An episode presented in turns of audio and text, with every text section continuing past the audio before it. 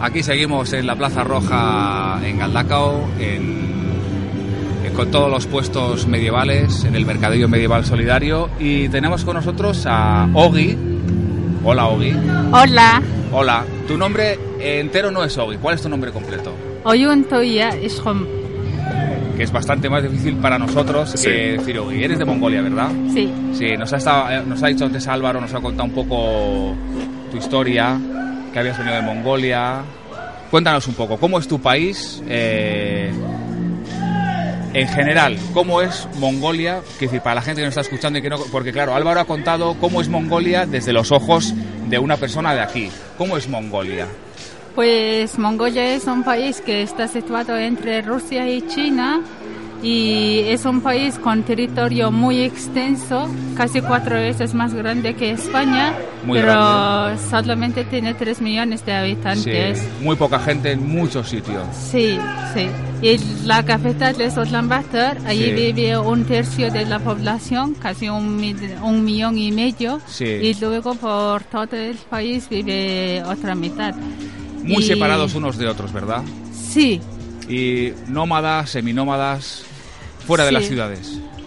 Sí, sí ¿no? bueno, Ulaanbaatar es la, la ciudad más concentrada de población y luego hay dos ciudades más y luego sí que hay centros provincias, pueblos con pocos habitantes y más o menos 30% de total, total población son nómadas que dedican a ganadería, y van moviendo de un lugar a otro. Sí, ya nos ha dicho Álvaro, bueno, ha sido Ainhoa, que los inviernos y los veranos que, se, que están sucediendo ahora, que están acabando un poco con toda la... con el pasto, básicamente, que es lo que comen los animales. Sí. Y entonces la gente que hace ahí en Mongolia cuando se queda sin su sustento, a la ciudad. Pues bueno, aunque aunque bueno, en Mongolia sí que hay dos problemas. Uno es de calor cuando es un como catástrofe de catástrofe de naturaleza como de calor que llamamos Khan, que no llueve durante el verano o igual en invierno. Hace mucho frío pero no nieva tanto. Entonces sí mucha sequía mucha sequía y mucho calor. Entonces muchos animales sí que faltan de agua poco pasta. Ah, entonces bueno muchas veces recibimos ayudas de otros países o en propio país hacemos pozos de agua para sacar agua. Ajá, pozos, o sea, buscar el pozo, ¿no? Buscar el agua de profundidad. Porque debajo de la tierra hay hielo, o sea, es, eh, muchas veces hay hielo, claro. Sí, si hacemos un agujero de 2-3 metros en en la tierra ya es hielo y en algunas zonas, bueno, 5 metros hacer agujero y todo está congelado. Congelado, el agua congelada. Sí, encima de superficie muy poca agua, muy pocos ríos, pocos lagos, pero debajo de la superficie sí que tiene muchos recursos de agua potable. Vale. Y entonces la gente, nos ha dicho un poco Álvaro, que la gente, eso, cuando se queda sin trabajo, sin sustento en el campo, los nómadas van a la ciudad. Sí, muchos pues a búsqueda de trabajo para mejorar la situación de su vida van a trabajo. Y aparte de sequía también hay mucha, hay otra catástrofe es de frío que hace mucho frío, hace mucho viento y nieva, entonces como tormenta con nieve y con mucho viento, entonces muchos animales mueren de frío.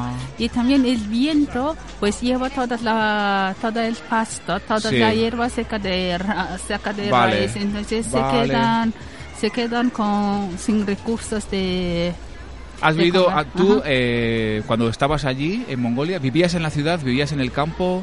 ¿O has vivido en pues, todas partes? Mis padres son pastores, son nómades y también eran veterinarios en su propio pueblo.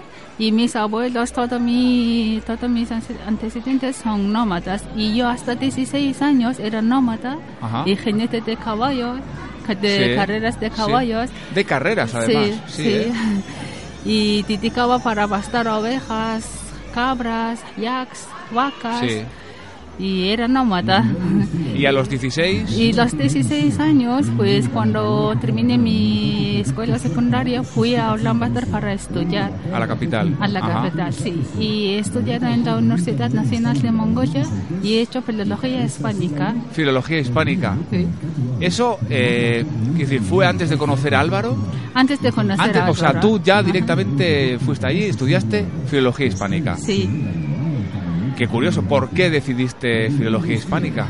Pues yo quería aprender algún idioma extranjero que en Mongolia que un idioma que sabe poca gente, entonces quería hacer quería hacer algo diferente. Inglés, por ejemplo, no. Inglés. inglés, por ejemplo, ya era bastante. Y ruso casi todo el mundo sabía. Los vecinos. Y, chino también mucha gente sabe y inglés pues ya empezaba a popularizando, bueno, todo el mundo ya empezaba a aprender inglés. Entonces yo quería aprender algún idioma que... Raro. Raro, algo especial, diferente. algo exótico para, para allí, claro. Y estudiar español. Vale. Y luego pues cuando era estudiante de segundo curso, empecé a trabajar como guía turística con los turistas españoles, algunos países vale. latinoamericanos. Vale. ¿Y luego conociste a Álvaro? ¿Cómo conociste a Álvaro? lo primero en 2007 conocí a José Luis, es el presidente de la ONG La Otra Mirada, que tenía proyectos en Mongolia. Que tiene el puesto justo al lado de donde estamos nosotros aquí, en la Plaza Roja. Sí, y yo era intérprete de José Luis durante mucho tiempo, cuando él visitaba a Mongolia para trabajar voluntariamente, para ayudar a los niños huérfanos, a los niños de alcantarillas y uh, sobre todo en los, a los niños que viven en uh, centros orfanatos Ajá, y, vale. y también, bueno, dedicaba mucho tiempo a los niños discapacitados. Y luego conocí a Álvaro a través de José Luz en 2012, que Álvaro viajó por Mongol Rally desde Caltacano Sí. conduciendo hasta Con la ambulancia. Con la Con la ambulancia. ambulancia. Y ahí, bueno, el año siguiente, pues Álvaro volvió con José Luz y ahí los Sí. conocí y empecé a trabajar con ellos. Vale, y luego ya, Ajá, yo era la intérprete. ahí al de un tiempo, te viniste para aquí. Sí, hace Sí. dos años y medio, más Sí. o menos, bueno, sí, hace dos años y medio yo llegué aquí para vivir, para mejorar mi castellano. ¿Y qué tal? Muy bien, Sí. contenta. ¿Contenta? Sí. Eh, ¿Siempre has estado aquí, en el País Vasco, o has pasado por otros puntos? Pues estuve en Madrid unos Madrid, días, ajá. sí, dos, tres Bueno, semanas. Bueno, y- dos semanas es poquito, poquito tiempo. Es como una visita, como unas Sí, vacaciones, una ¿no? visita de papeleos. Vale. Y, y luego llegué a Vitoria Gasteiz. A Vitoria, estás en Vitoria. notarás, Vale. notarás diferencia, o no- notarás, ¿no? Eh, Sí, mucha diferencia, mucho contraste, sí. aquí mucho más gente, mucho más... Mucho más todo. gente, mu- sí, mucho más gente eh, y el clima es mucho más agradable, hace más calor, Sí, porque llueve más Llueve más aquí, claro. sí, eh, y mucho verde, mucha vegetación. Ojalá tuvieran los animales de allí, ¿verdad? El verde que hay aquí en los Sí. montes vascos. Claro, ¿eh? eh, es que si allí es muy seco y, y en invierno... no- Seco y no- frío. No, no, no nieva, en verano eh, es, es seco, pues claro. Sí, es lo que hemos estado hablando, que al final eso, el- se acaba el pasto, se acaba el alimento de Sí. los animales y es el un, un gran problema allí al final Sí, y- curioso, y, es a largo plazo será, me imagino que seguirá siendo, o sea, irá a más porque Sí, tiene pinta, tiene pinta de que va a ir a, a peor, así que bueno. ¿cuál es la una de las eh, mayores diferencias?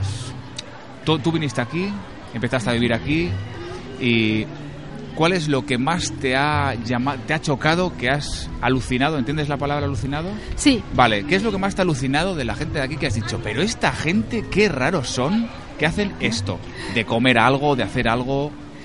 Pues en Mongolia la vida es muy dura, tenemos que luchar cotidianamente y en Mongolia pues no hay la comodidad que tenemos aquí, Comodidades. ajá, comodidades. Por ejemplo, pues en Mongolia en las nómadas no tenemos agua corriente, tenemos que hacer fosas de aguas o tenemos que acercar al río, en invierno tenemos que descongelar nieve, hielo Sí. para tener agua. Y, y luego para la calefacción tenemos que hacer fuegos con carbón de piedra o con excrementos de animales Sí, como vaca, sí. yak, etcétera. Claro, es, todo eso es, Y- es muy curioso porque Y, uh, y muy, la mayoría de la población vive en yurtas, en ger, Sí. en la vivienda típica. Es una vivienda redonda Abierta. y todos vivimos juntas y no hay espacio, espacio individual para una persona, pero vivimos muy feliz. Ahí nadie queja y todos están agradecidos con lo que, lo que Sí. tienen. Aquí tenemos mucha comodidad. Y nos quejamos y- mucho igual, ¿no? Mucho. Y quejamos todo, mucho. Aquí Y eso- quejamos mucho. Y eso te sorprendió, o sea, Sí. dijiste, jo, esta gente Sí. que lo tiene todo y no paran de quejarse. Claro, aquí no- Eso. eso. de descongelar el agua y para poder tener agua o el tener que andar Todo, buscando todo, al al final, pues lo que ha todas las un- comodidades. Un baño cerca con todo tipo de comodidades. De- eh, eh, Claro, para nosotros es pero- algo natural. Es algo natural. Es Ya, algo pero, lo que le parece curioso no es eso, es el hecho de que teniendo todo, Claro, aún nosotros- así nosotros tenemos nos, todo y quejamos. nos quejamos. Y esta gente que lo tienen todo ahí a mano y aún así estamos ahí Estamos quejándonos. mal acostumbrados, no sabríamos vivir así. Y ahora, eh, de cara a futuro próximo, no te, no, no te- ¿qué, qué idea tienes? ¿Seguir aquí, trabajar aquí, vivir aquí?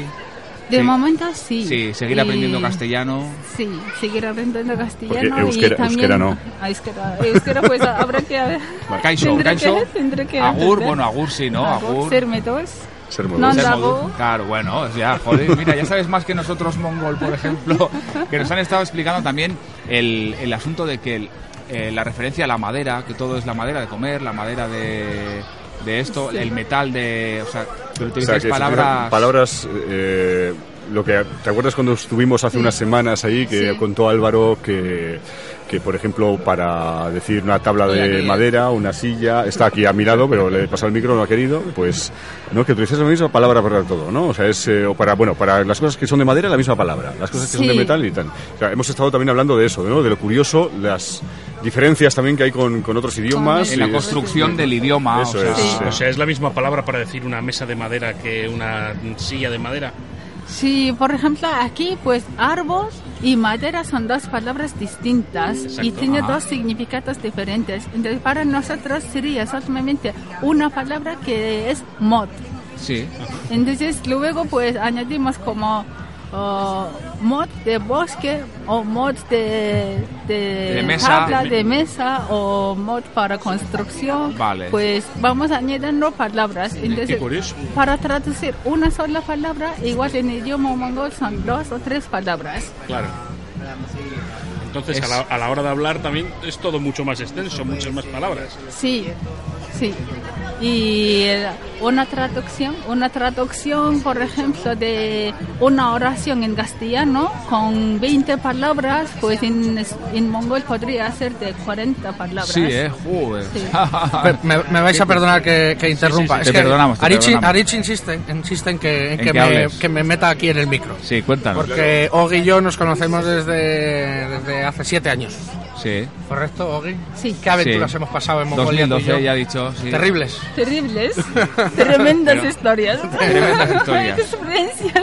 Y, y antes estábamos hablando también del, del tumur. El tumur, tumur. Que, que ocurre lo mismo que con mod y con mutra- muchas otras palabras. Y hoy, que es un mercado solidario, eh, ¿cuántas veces hemos intentado encontrar una palabra para decir voluntario en mongol? En mongol, ya que, que no existe. No hay forma. Pues tengo que decir con dos palabras y encima tengo que explicar qué es voluntad, qué, quién es voluntario o voluntaria. Sí. O sea, hay que explicar mucho para ¿Cómo, cómo cómo tra- traducirías, Ogi, la palabra voluntario? Qui- eh, quiero ser voluntario. ¿Cómo se dice en mongol? Un trabajador que no cobra y trabajar ayudando a los demás. Vale. Es decir, no existe la, definición. O sea, no existe la palabra. Hay que decir la definición de la palabra, de lo que es, porque palabra no existe. Qué Pues curioso. hay muchas cosas que pasan así. Por ejemplo, ah, según yo sepa, el idioma mongoles es un idioma que no existe la palabra por favor. Por No favor, hay- no, no existe. existe, por favor. No existe. Claro, eso lo hemos hecho antes, también ha salido el tema y eh, nosotros hemos supuesto o hemos creído que es porque allí, por ejemplo, ¿cómo se llaman las, las, las tiendas? Los gear. La- los Gear. gear, gear.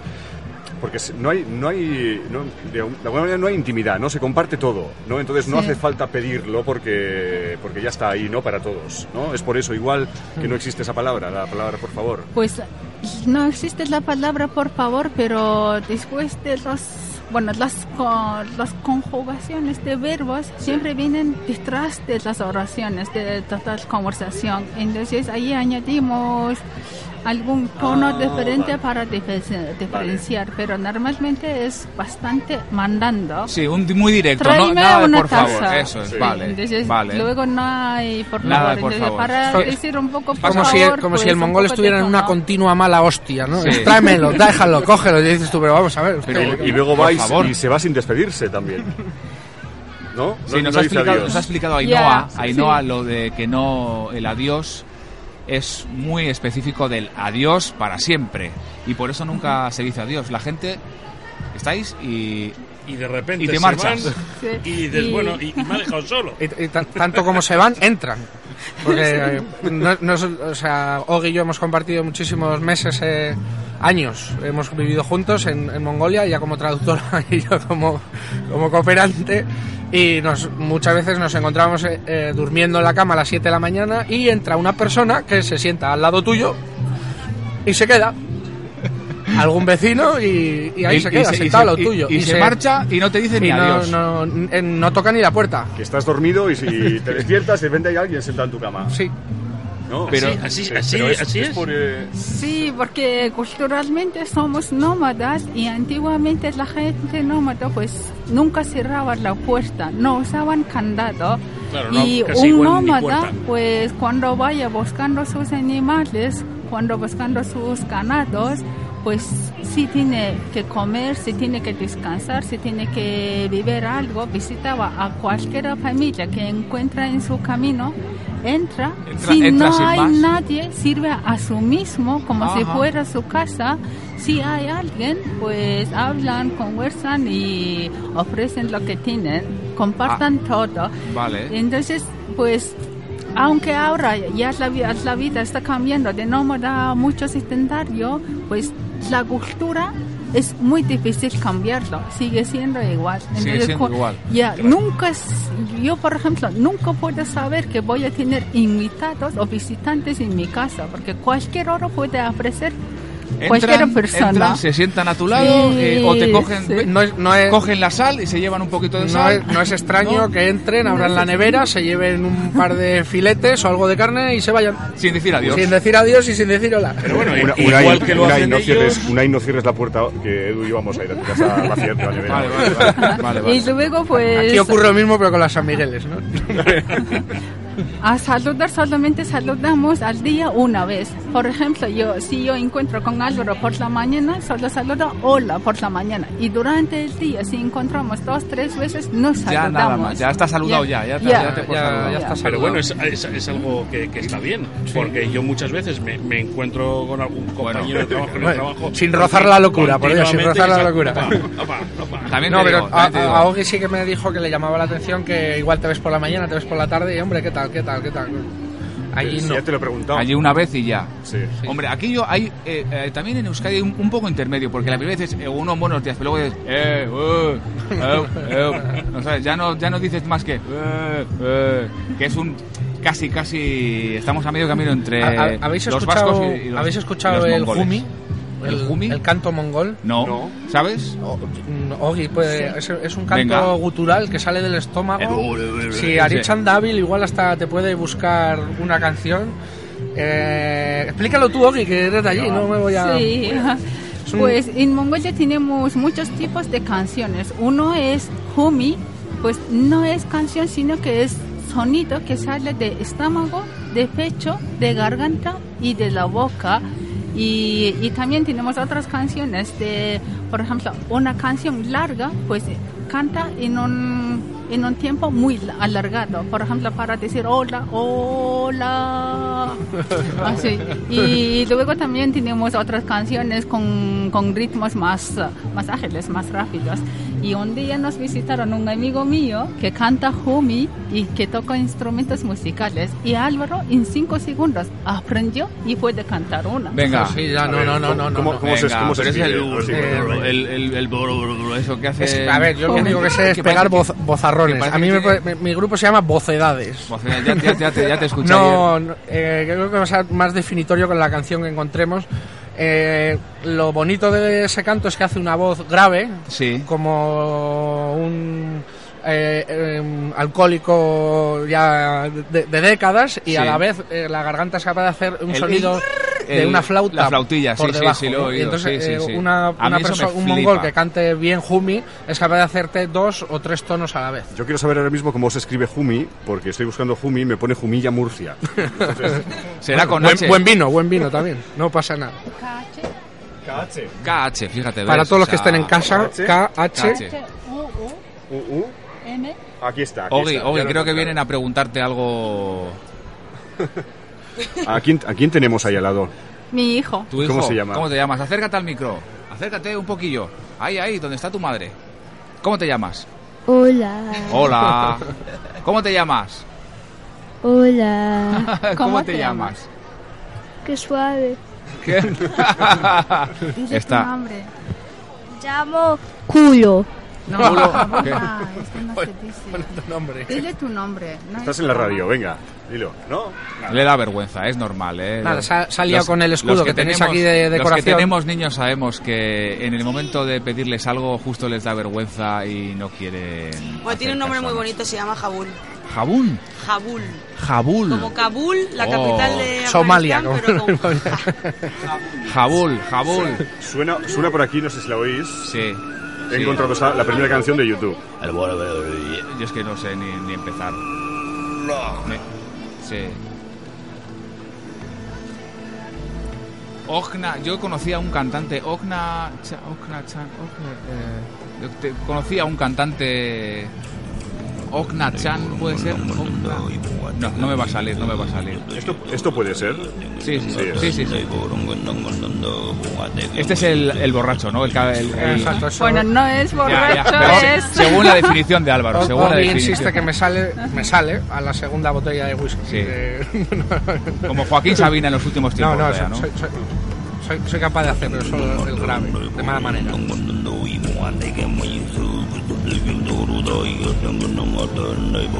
Es guapo, ¿eh?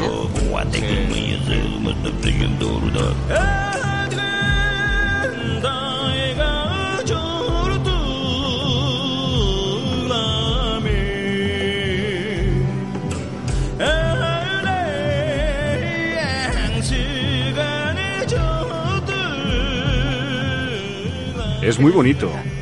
Muy bonito.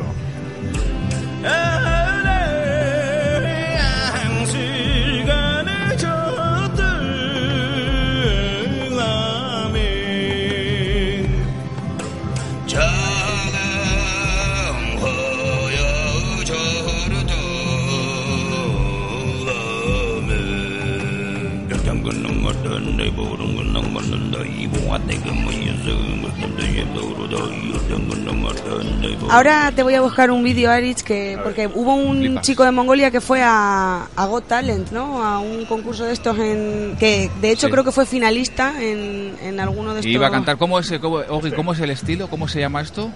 Humi. Humi, pero ¿cómo se escribe? K-H-U.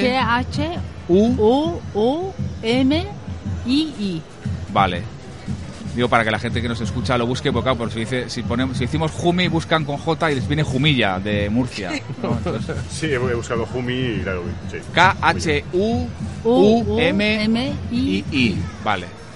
Pues es que yo, me viene a la cabeza, a ver, yo, pues, eh, yo escucho mucha música y, y yo creo que era un tipo que se llamaba Okna Cham Zam o algo así y hacía cantaba esto y yo alucinaba porque yo pensaba que la, el sonido de flautilla ese pensaba que era tipo silbato, algún tipo de algo, se ponía alguna lengüeta en la boca, me dijeron, no, no, no, no, no. Eso lo hace todo con. eh, o sea, es, Es todo. un sale, sonido del estómago y otro de la garganta. Flipas, Y es los- que eso es los dos a la vez. Luego aquí está, decimos la, chala, la chalaparta, ¿no? ¿Cómo se llama? La alboca. Decimos, la alboca, que es muy difícil de tocar, que tienes que soplar a ver que respiras. Haz, haz un... canta un poco Ah, de échalo, Venga. a ver si tiene narices. Venga, a ver si te sale la... Hazte unos humis ahí. Hazte unos humis, a ver si sale. ¿Ya se Está, acabó la está, canción? está Ainhoa, está Ainhoa buscando una Sí, canción. está buscando... En- Está en- en La que- encontré, la encontré. en la que aparezcan bitonales. Era Bri- Britain's Got Talent. Britain. Pues este, este quedó finalista en, en el concurso y este sí que hace el doble sonido. Es que es una, es una de las señas ¿no? de identidad de Mongolia. Sí, yo de merece hecho... la, merece sí. la pena perder, hacer perder el, eh, dos minutos más, por favor. No se vayan todavía, aún hay más. Sí.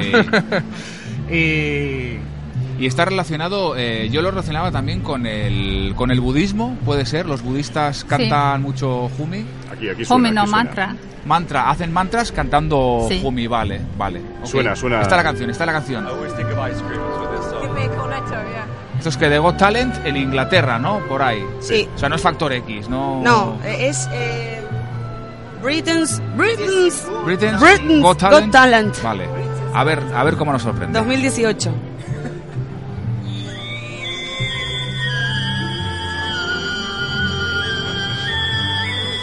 Es que es su, su garganta, o sea, no, no tiene instrumento.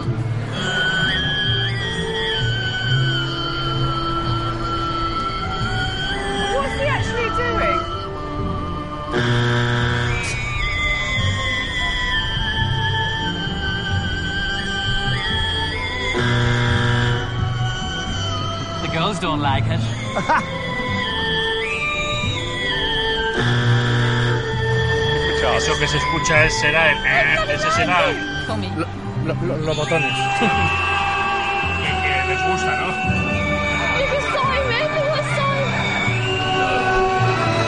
No. No. Keep away. No.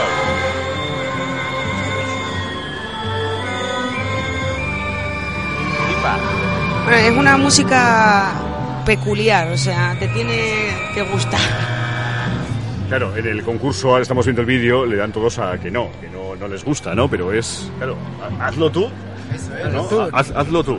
Eso es. ¿eh? Que sí, que sí, ¿De, que- de dónde sale eso? Pero es que es muy está- ellos complicado están en su derecho eso. de que no les guste y nosotros en el, en el nuestro de que nos encante, por Dios. Tú, Para hacer eso es súper complicado, que te sale de la garganta. Álvaro, ¿no puedes hacer una demostración o qué? Sí, venga, Álvaro. No, no, no. eh, Sí, ¿A Álvaro, que, a que lo ha intentado? Lo ha intentado. Venga, a ver, eh, la tecla de aplauso. Álvaro. Bueno, yo lo puedo intentar, pero es que esto necesita un precalentamiento de varios minutos. ¿Cuántos chupitos?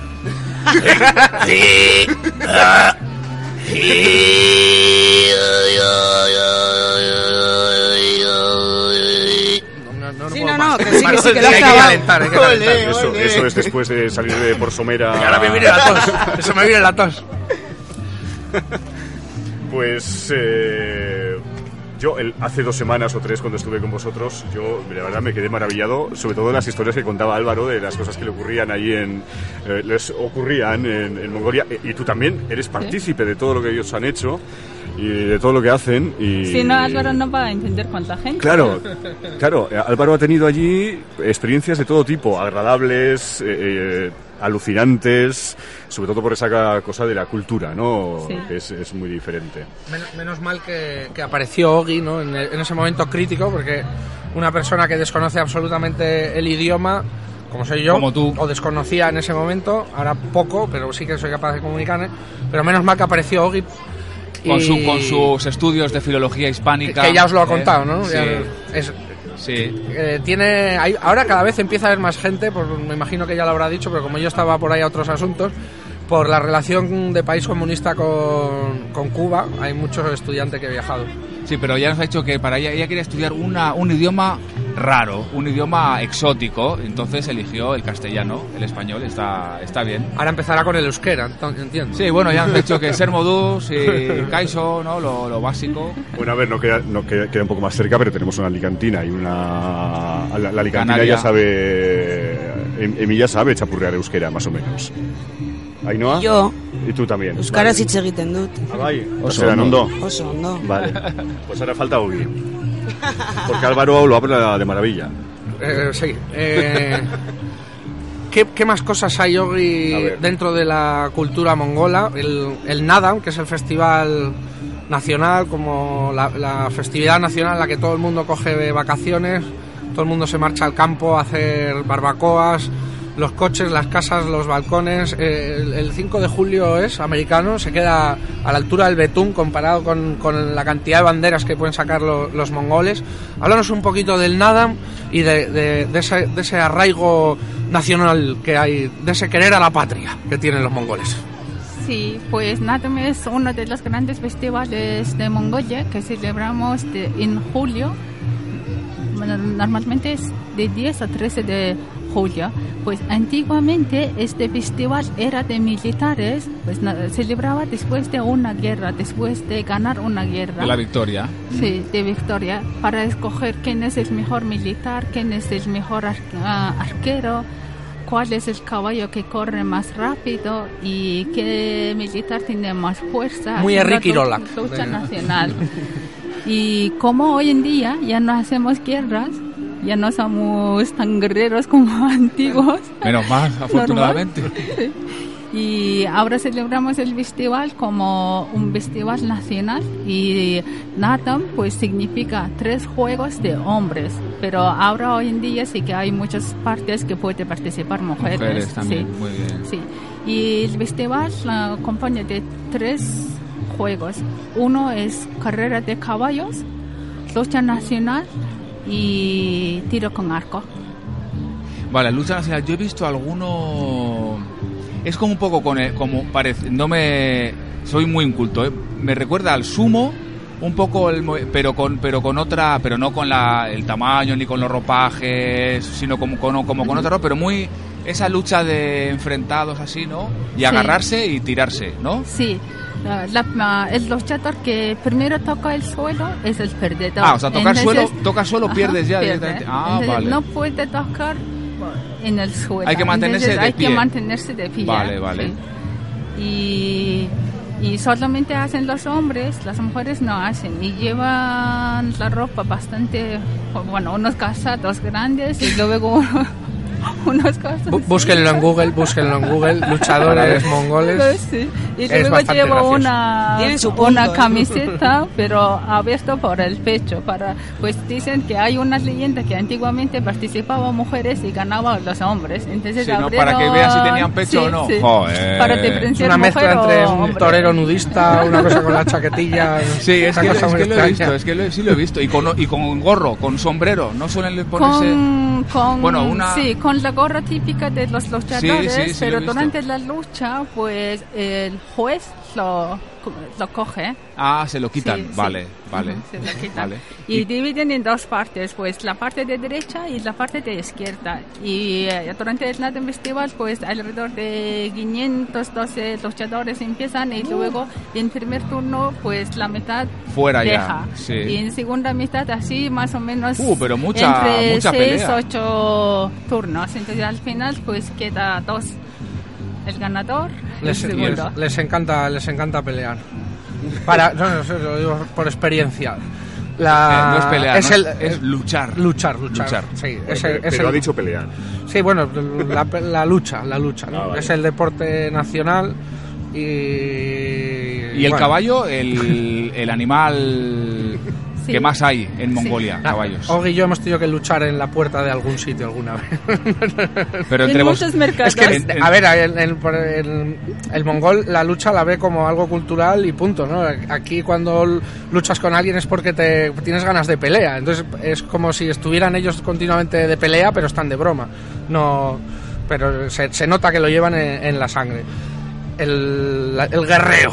De ahí que Mongolia ha sido, Ogi, eh, cuéntanos, Gengis Khan. el mayor imperio, El mayor de la imperio. historia sobre la faz de la tierra.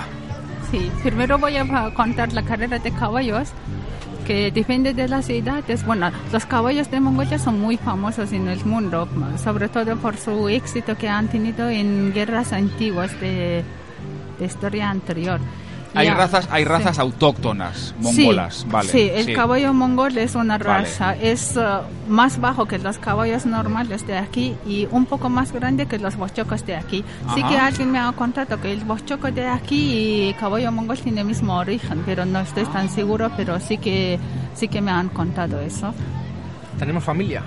Tenemos familia. Vía, vía caballos, ¿no? ¿No? Ahí- Y los caballos mongoles son muy resistentes, bueno, le hacen resistentes por el clima, por geogra- geografía que tenemos y también desde, desde son potros recién nacidos ya empezamos a entrenar y, y enseñan cómo, cómo tiene, El- tiene que ser resistente. una de las causas, ¿no, Gui, de que Sí. el imperio mongol llegara prácticamente hasta las puertas de Europa, hasta Turquía, fue precisamente la capacidad que tenían los mongoles de disparar una, dos, tres, como, un, como una ametralladora, flechas montados sobre, su- sobre sus caballos, ¿no?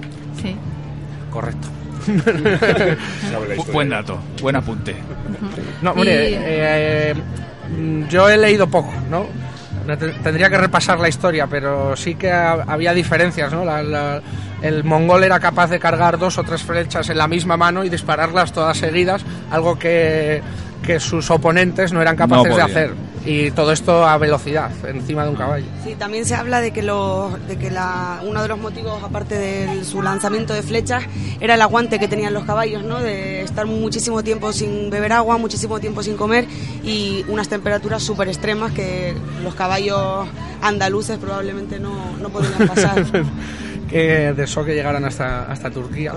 Que todos tenemos un porcentaje de ADN, ¿no? Eh, Gengis Khan no solo se dedicó a conquistar tierras, Sino corazón. o bueno, de- me imagino que de forma Sí. violenta, porque ha sido Muchos hijos, uno ¿no? de los mayores.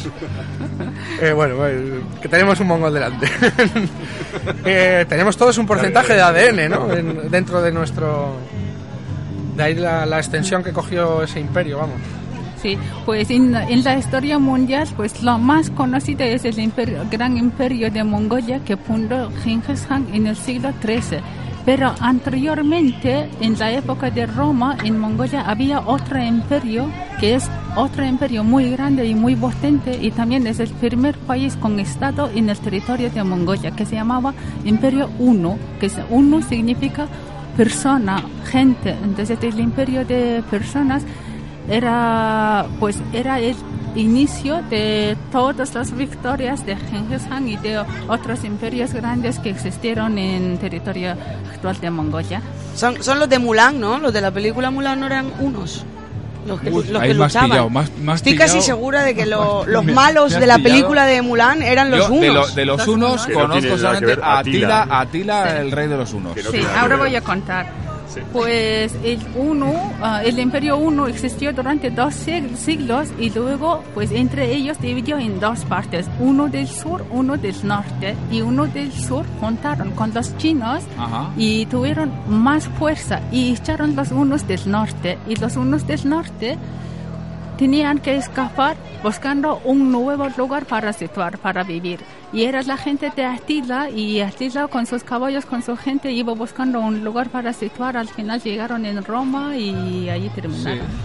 Pero los otros unos del sur allí fundaron otro imperio y seguían su vida y no enteraron qué hacían los otros unos en Europa. Qué curiosa es la historia, eh, cosas que fíjate que ni sospechas y que, y que han sucedido. Pues sí.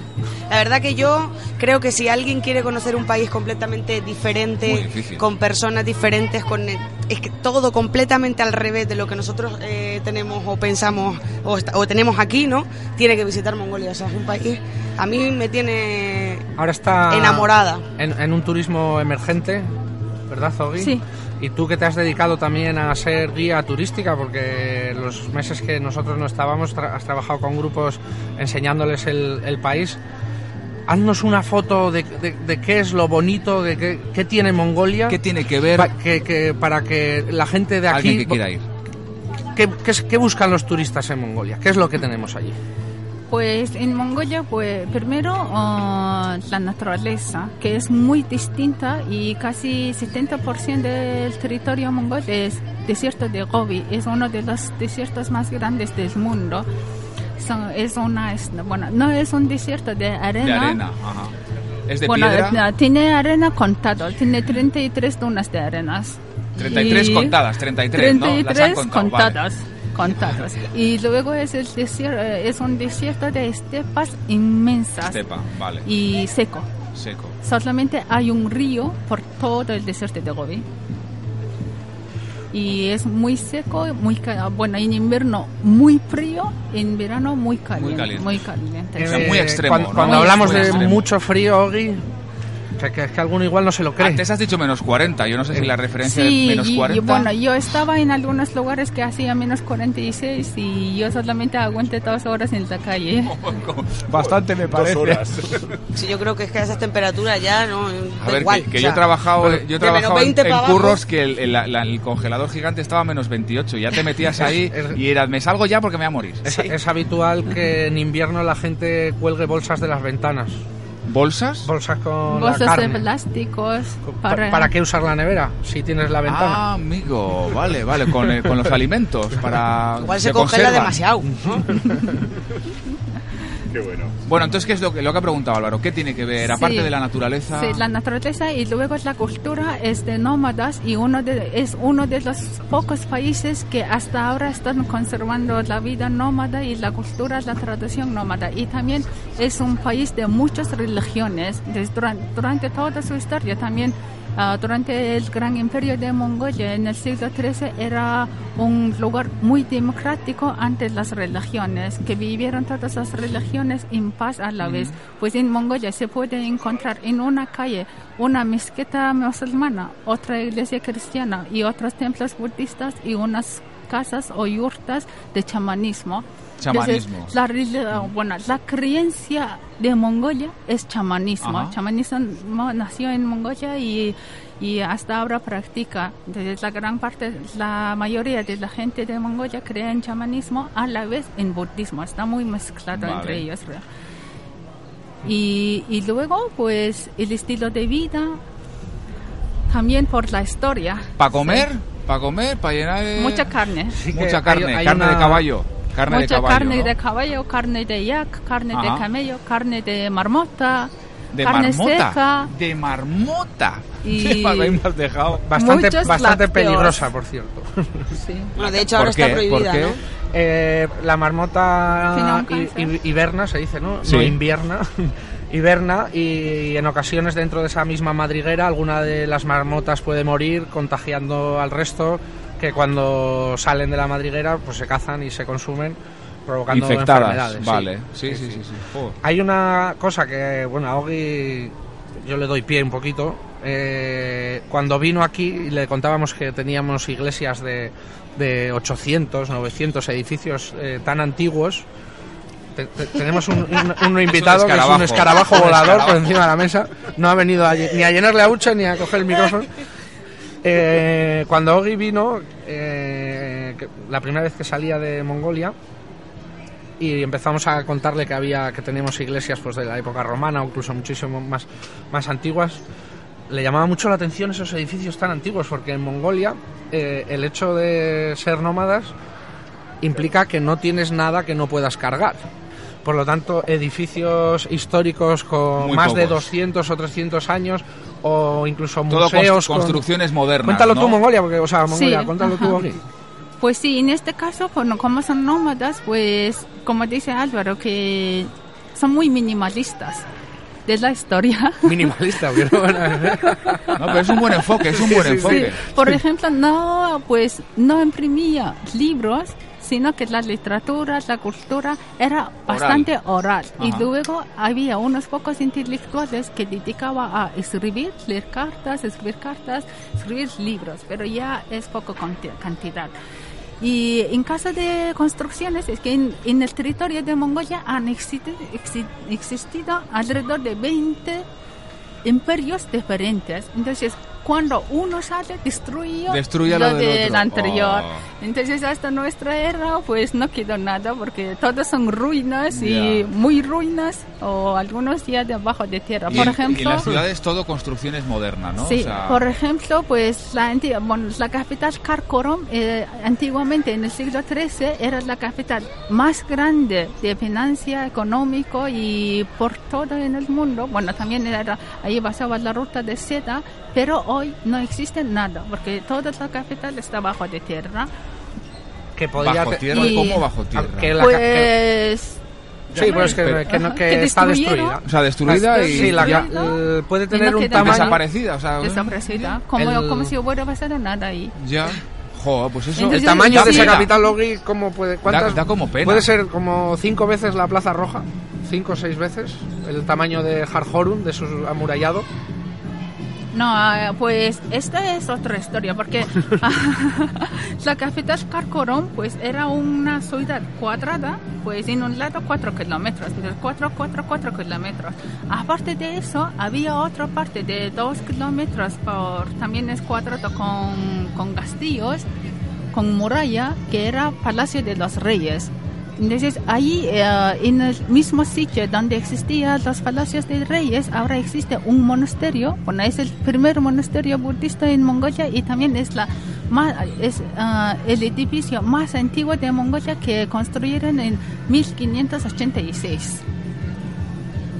Y es- es el más antiguo que se mantiene en pie. Sí, mantiene Vale. en pie. Y también, pues, para construir este monasterio, reutilizaron los mitrales de antigua Eso, capital. eso también ha pasado aquí. En Castilla eh, tiraban los castillos para coger la piedra para hacer iglesias. Eso es lo que. Eso es. eh, que luego, claro, ahora en, en los tiempos modernos dice, ¡ay, qué barbaridad se hacían! Ya, pero antaño, pues es lo que había. Decir, eh, quiero construir algo, ¿dónde hay piedra? Aquí hay piedra, coges la piedra de un lado y, y conviertes lo que, algo que no necesitas en algo que quieres construir.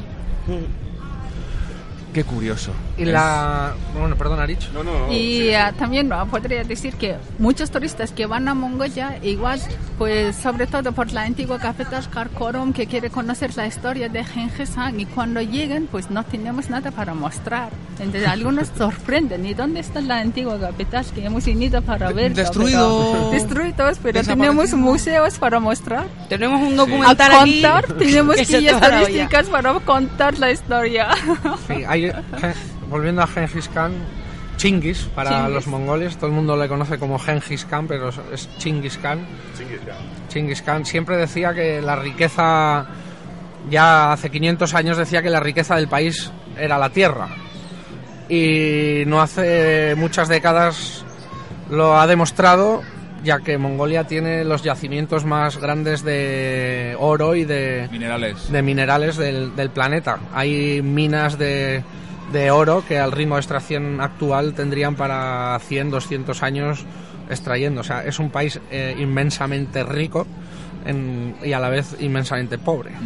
Porque como todo queda en manos de unos pocos, pero Ainhoa conoce muy bien esos temas ya que se los ha estudiado. Yo estoy poniendo caras todo el rato. No, no, lo has dicho muy bien, Álvaro, lo has explicado muy bien. Hay empresas multinacionales intentando Te- eh, entrar. Bueno, intentando entrar. es, eh, Están allí ya. Yo cuando estuve hace 10 años había ya algunas eh, minas gigantescas. Sí. Mongolia siempre quiere tener el control de, de su El economía, que nadie venga de fuera y se, se acabe siendo pro- propietario de lo que hay. Y tienen un sistema que es, eh, como decirlo, 51-49, ¿no? Nunca permiten que un extranjero sea propietario de la mayoría. Pero es necesaria la inversión extranjera porque lo- ni con todo el Producto Interior Bruto del país podrían hacer siquiera una prospección. Entonces es necesario que alguien de fuera Colaboración, invierta, ¿no? invierta el dinero, sí. Colaboración, pero la propiedad que se mantenga En país. allí en Mongolia. Cuéntanos lo que sabes, Ogi, cuéntanoslo. Tú fuiste una vez y te encontraste un cacho de oro también, ¿no? Una pepita de... Sí. Ay, Es, es habitual ¿Qué me que, que salga... El carbón sale a flor de, de piel, ¿no? En la, en la misma tierra. A veces no es necesario escarbar muy, muy profundo. En, en, en, en Alaj, el pueblo donde nosotros pasamos eh, la mayoría del tiempo y tenemos los proyectos, eh, es un pueblo minero. Allí cada familia prácticamente tiene su mina, como si esto fuera La Rioja, ¿no?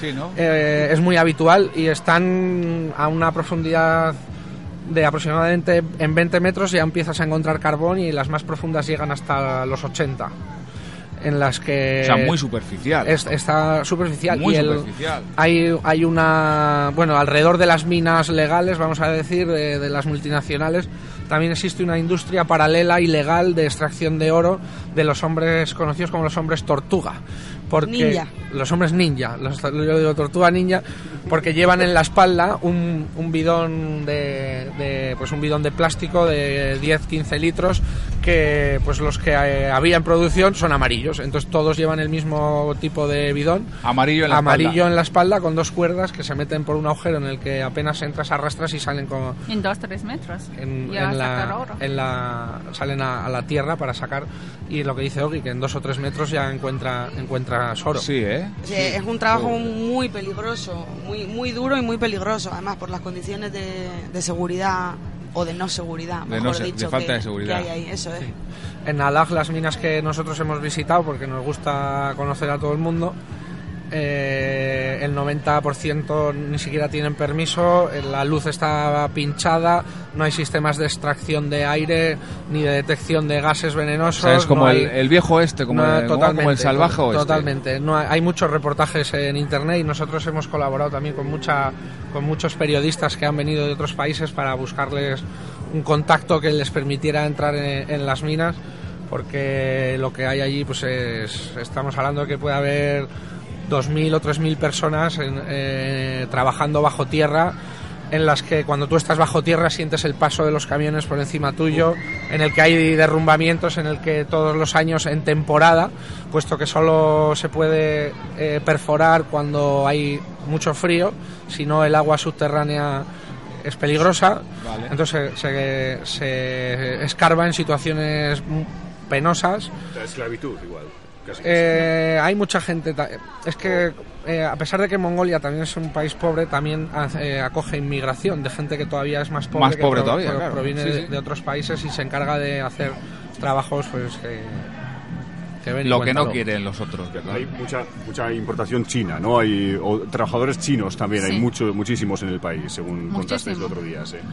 ¿Acuerdas, Álvaro, que una vez estuvimos en inmigración por el tema de visado y había chinos por autobuses, autobuses pidiendo permiso Allí. a trabajar y permiso Mongolia. de residencia en Mongolia? Sí, hay, el- la mayoría de la Pero inmigración de, la, de los trabajadores pro- provienen de China. Ten en cuenta que, por ejemplo, para hacer un edificio a menos 40 grados ni siquiera eres capaz de hacer cemento, porque esto se congela en la pala.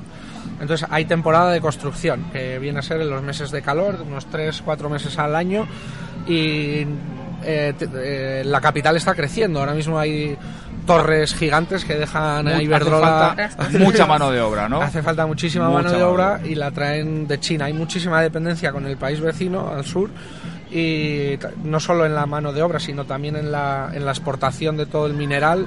Rusia y China son, son los, compradores. principi- los principales compradores del carbón. Perdón.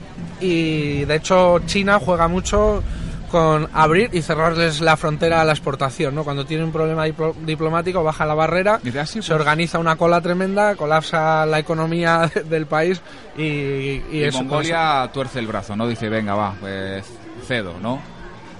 Que, que, que en la lucha comercial, entre comillas, eh, China-Mongolia siempre va, siempre gana China, ¿no? Que al final doblega, sí, dice... porque casi 80% de los consumos que tenemos en Mongolia vienen de China. Pues antes, durante la Unión Soviética, venía a otros países de misma Unión, Unión, pero ahora pues totalmente depende de China. Y también es un país que es una- como un sándwich que está cerrado entre Sí. China y Y Rusia. Rusia, sí. Y la frontera de Kazajstán en 50 kilómetros, pero allí es muy montañoso y no pasa nadie. Entonces todo depende de dos países muy grandes. Sí.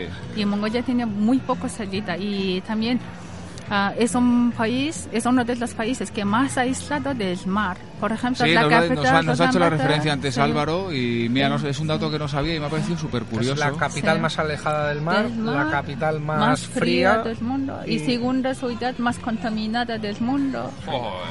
Sí, además es curioso cómo no tenemos ni idea, ¿no? En- aquí de, de un país como Mongolia, o sea, la gente no sabe ni situarla en el mapa. Eh, creo que ayer eh, Ogi hablaba con unas chicas que se acercaron a, a ella curiosas a preguntarle por los productos que tenía en, en, en la- en- el stand y, y le- las chicas le decían, jo, sabemos mucho de, de muchos países que quedamos en, el, en la Icastola, ¿no? En el instituto y no nos cuentan nada de Asia. No, no- somos Uh, porque analfabetos. Asia, Asia es, otro, es otro mundo, entonces dice, nada, nada, nada, no... Aquí hablamos del medievo. Y de hecho, eh, ha- habrá. eh, Mongolia, al fin y al cabo, es un, es, es un país famoso, entre comillas, que dices conocido.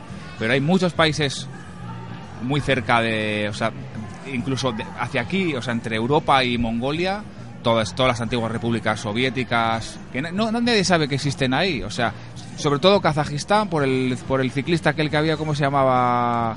Había un kazajo que era muy bueno en bicicleta. Abdul Yaparov. No, no, no, no sé, no sé. Pero quiero decir que, que siendo Mongolia es muy conocida nominalmente. Se Mongolia, Mongolia. Ahí está, entre China y Rusia. Pero luego, ¿de qué pasa en Mongolia? No, quiero decir, aparte de que... eh, Águilas. Águilas y caballos y... Y la muralla china. La, la muralla china que hace frontera... La muralla china para detener a, los, a las hordas mongolas que, Es que no habéis visto Mulan, conquistaban una que- y otra vez el país. Qué poca, qué poca cultura de Disney, jolín. Mulan lo contaba, a su manera, pero lo contaba. Hay que ver Disney. Y en la gastronomía, Ogi, ¿qué tiene, ¿qué tiene? Porque hay una influencia de China muy fuerte en la gastronomía. Bueno, China tiene más influencia de Mongolia. En gastronomía. Bien, bien, sopapo en toda la cara. ¿Tenemos botón de sopapos? Ahí está. el botón. Cuéntanos un poquito qué, cuáles son los platos los platos Sí, ya nos ha dicho antes, carne. Carne. Carne de, de- sobre todo de caballo. De marmota. De marmota, que la de marmota hay, que tener un- cuidado. nosotros, por ejemplo, hay, Ainhoa y yo, que, que no, nos casamos en la, en la frontera con Rusia y, Mongolia, en que hay mucha población kazaja, pero está dentro de Mongolia. Hay como, como una morcilla hecha con, con, con huesos de tripas de caballo. ¿Cómo, cómo se llama eso? Con huesos. Cats. Ja- Cats. Está, el- el cats, Pero está- huesos. es- Es carne de caballo, pero, de- ah, pero es como chorizo, pues en la tripa del mismo caballo metes la carne sal- con sal y luego pues guarda durante meses de invierno y a lo largo de primavera hasta otoño lo consume y es muy rico Como y un muy fuerte. ¿no? Como Sí, si como un fuera sal- salchichón o chorizo, porque Sí, pero chori- es un salchichón o un chorizo de carne buena, ¿eh? Porque le ¿De meten... eh, es lomo, ¿verdad, Álvaro? Lo que... Sí, como el costillar. El costillar, o sea, le De meten hecho, la carne de hecho buena el, dentro. el Vale. hueso de la costilla va por dentro, eh, completo. Pues, si, si la morcilla tiene dos partes, vamos a decir, por un lado va un hueso y por el otro el otro, y se usa de asa, como para transportarlo. Eh, ¿En o sea, es serio? rígido. ¿En Es serio? una morcilla redonda hecha con dos costillas por dentro y rellena de carne.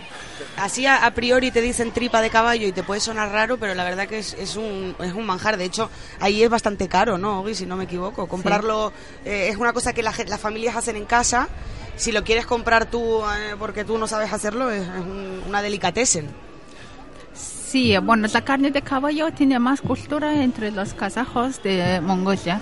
Bueno, en el resto de países sí que consume.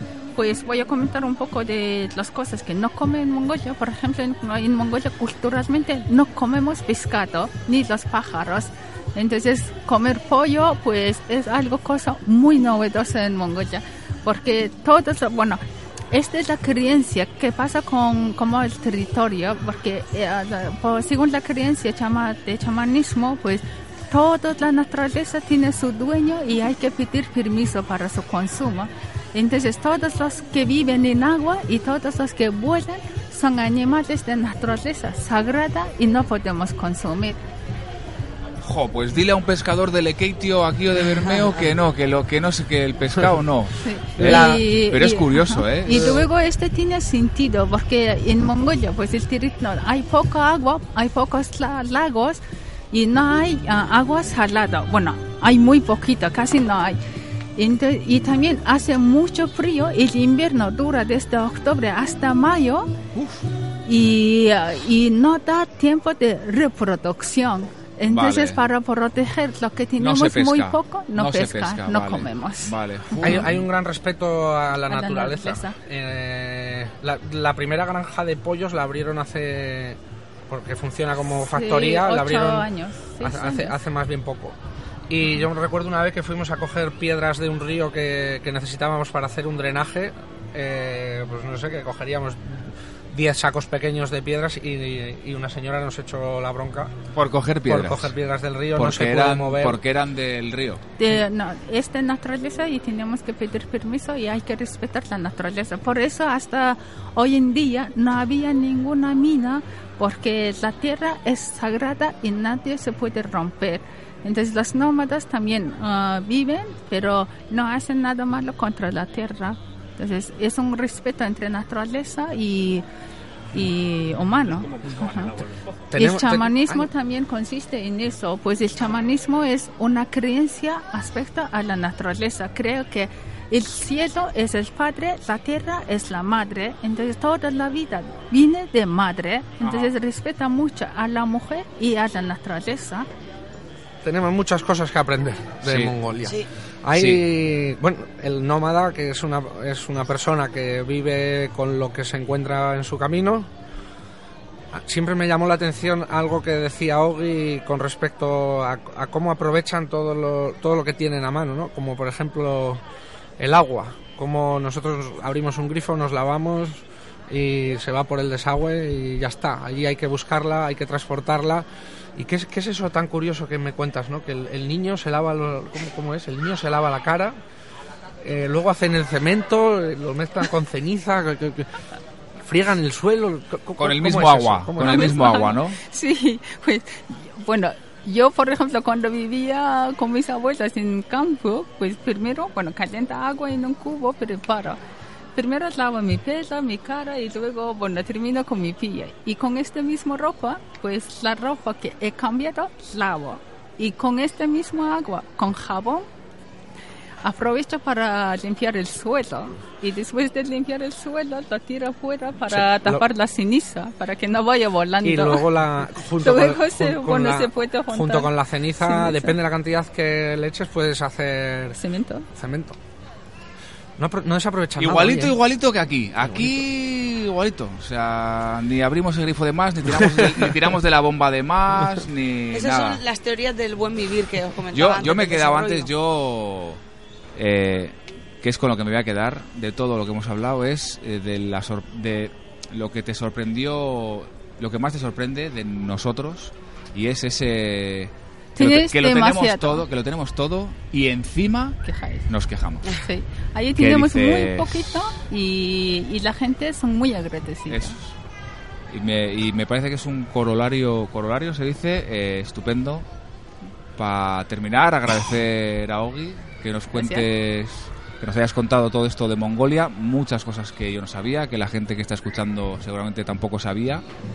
Y nada, que ya volveremos a hablar, Gracias. ¿vale? A ti. Agur. Agur.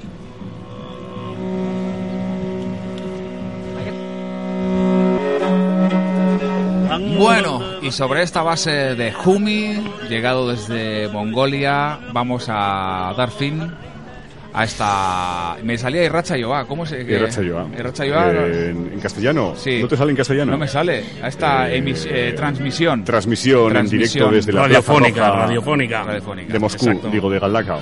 Me da pena porque al final, bueno, hemos estado hablando tanto con la gente de GBG, que ha sido todo súper interesante, que no hemos hablado con ningún paradista. Bueno, Me he quedado, me he quedado con las ganas el, de... el año que viene, que se El pasen por los viene, sí. estudios de la El radio año que viene- volvemos a poner el chiringuito. En Exacto, eh, pero ya tendremos otra infraestructura, ¿no? Otro... Bueno, eso todo depende de si los galdacaostarras y las galdacaostarras eh, terminan de animarse y llegamos a, al dinero que necesitamos. A los 15.000 euros. ¿Cuánto nos falta? 5.000 euros, ¿no? Cuatro, Más- cuatro más o mil. menos. Cuatro mil. 4.000 y pico. Sí. Bueno, a ver, gente, nos, nos quedan 10 días largos. Vamos a poner 12. 12. 13, 13 días. Trece, Hoy trece. 13 días, sí. 13 días para conseguir 4.000 Menos de dos semanas. y pico euros. Animar sus. Y, so- y soltar la gallina, como se suele decir. Exacto, si, ¿No? si os ha gustado o si queréis que esto se vuelva a repetir, pues... eh, Eso para la gente que nos está escuchando en directo. Como dice Unai, Porque luego cuando esto lo ponemos en un podcast. En un podcast también. Entonces, cuando esté Claro. en el podcast ya habrá pasado ya. Quedará para la el eternidad. crowdfunding y a ver, estaremos ya en los estudios centrales de Mosoy y Ratia y todo será maravilloso. Pero todavía no es el Esa es momento, la idea. entonces ahora tenemos que recordar todas las vías que tenemos Sí. a disposición de la gente para que nos ayuden y colaboren para recuperar mm, la radio para Galdacao. apunta, tienes... A ver, A ver, en Goteo. Es muy sencillo, solamente hay que entrar en goteo.cc barra mozoyo y ratia. Mozoilo y ratia, Con Z de literalmente. chorizo. Sí. Chorizo. Y LO, mozoilo y ratia. y la barra del 7. Exacto. Vale. Y luego hay un número de cuenta. Sí, luego tenemos un número de cuenta Si también. queremos también lo podemos decir. O muy largo, Decimos, ¿no? ver, Es muy largo No, para muy decirlo. largo, Que pero en la es página tan web. sencillo como verlos y a través de la página web. No, bueno, pero y algún cartel decir, ¿eh? que hay por ahí colgado, o sea, es que Carteles está accesible en para redes todo sociales, pero si decimos el número de cuenta entero, la gente apuntarlo. sí, Pero, a perder. oye, pero Claro. una duda, una duda. Pero- Eh, ¿En dónde están? ¿En el, el número de cuenta está en el Facebook? Está en Facebook Está en también. Facebook, está Facebook, en la Twitter, página web. Instagram. ¿En gdcoirratia.com también está? También está. Vale. También. Y luego tenemos que recordar las huchas. ¿Quieres, eh, te pilla mal ir al banco, te pilla mal entrar en goteo? Pues huchas. Hemos puesto huchas, ¿dónde? En el Baserri. En el Baserri, Surrut, en el Surrut. En el On Café. en el en el Café, Oncafé. En Yasgiroa. Sí, pero ese la, ese la hemos retirado porque la hemos usado para hacer callejeo. Vale, pues Sí, ahí sí. no hay. ¿Y la Vale. Sorguiñe? ¿Se mantiene Sorguiñe? El Sorguiñe También eh, la hemos se retirado. También, También se se retiró y se llenó porque Oscar, pues un compañero, antiguo compañero de la radio y que se ha unido a esta aventura de, de En la panadería, marcha, en la pues, panadería de Perribay. en La panadería de Peribay La también está. De de Bego. Bego. Bego, muy bien. Bego, te queremos. Sí, y eso, que Oscar está recorriendo las calles de Galdacao, pues oye, si lo ves y si te acerca, un Si chico ve- con una gorra, Es muy Oscar. majo. Dile, aupa Oscar, toma, te voy a echar aquí 5 euros. Tracatrá, y metes es. 5 euros en la hucha y todo perfecto. Ya y está. si aún así 5, 10, 15 o por- 50, los que quieran. Y si aún así, por todas esas vías, eh, sigue viniéndote mal, pues nos puedes mandar un WhatsApp o llámanos por teléfono al 603 23 73 32, mandarnos un correo electrónico a info Uf. arroba gdkoirratia.com. Sí. y bueno y a través de las redes sociales en Facebook Y nos dice, Twitter, "A ver, Instagram es todas las vías posibles sé cómo, eh, ¿cómo lo hacemos? Y ya eh, algún eh, coordinador del crowdfunding te dirá cómo hacerlo. Sí. ¿No? Sí, Exacto. Sí, Que sí. será seguro Bueno, haremos. Sí, sí, seguramente. Contestaré yo al teléfono. Sí. Ahora ya vamos a dejarles con la emisión. Nos despedimos. La emisión normal, a las Dominical. 3 terminamos, que son ya cerca de las 3, ¿no? Sí, Tres que- menos cinco. 3 menos 5, ¿ves? exacto. Perfecto. Es para escuchar una canción Y, seguir con eh, y que siga nos- luego nu- nuestra la programación normal de los domingos en GDK o Y Ratia. y Ratia, así que nada, saludos de Unai que nos habla. ya nos y venir a ver este día. mercado tan bonito en lo que queda de sí, tarde Sí. Hoy por la tarde eh, sigue el mercado medieval solidario en la Plaza Lendakari Aguirre, en la Plaza Roja de Galdacao. Y de hecho esta noche mm, se va a repetir el sorteo de la cesta que se ha confeccionado con todos los puestos porque ha quedado desierto. El número que salió ayer en la rifa no ha Ah, sí, aparecido. no ha aparecido. no ha No, aparecido. Entonces esta noche se va a sacar otro número, o sea que no tires tu número. Van a sacar dos números. Van a sacar dos, Uno, por si acaso. el de ayer y otro, el de la que hay para hoy.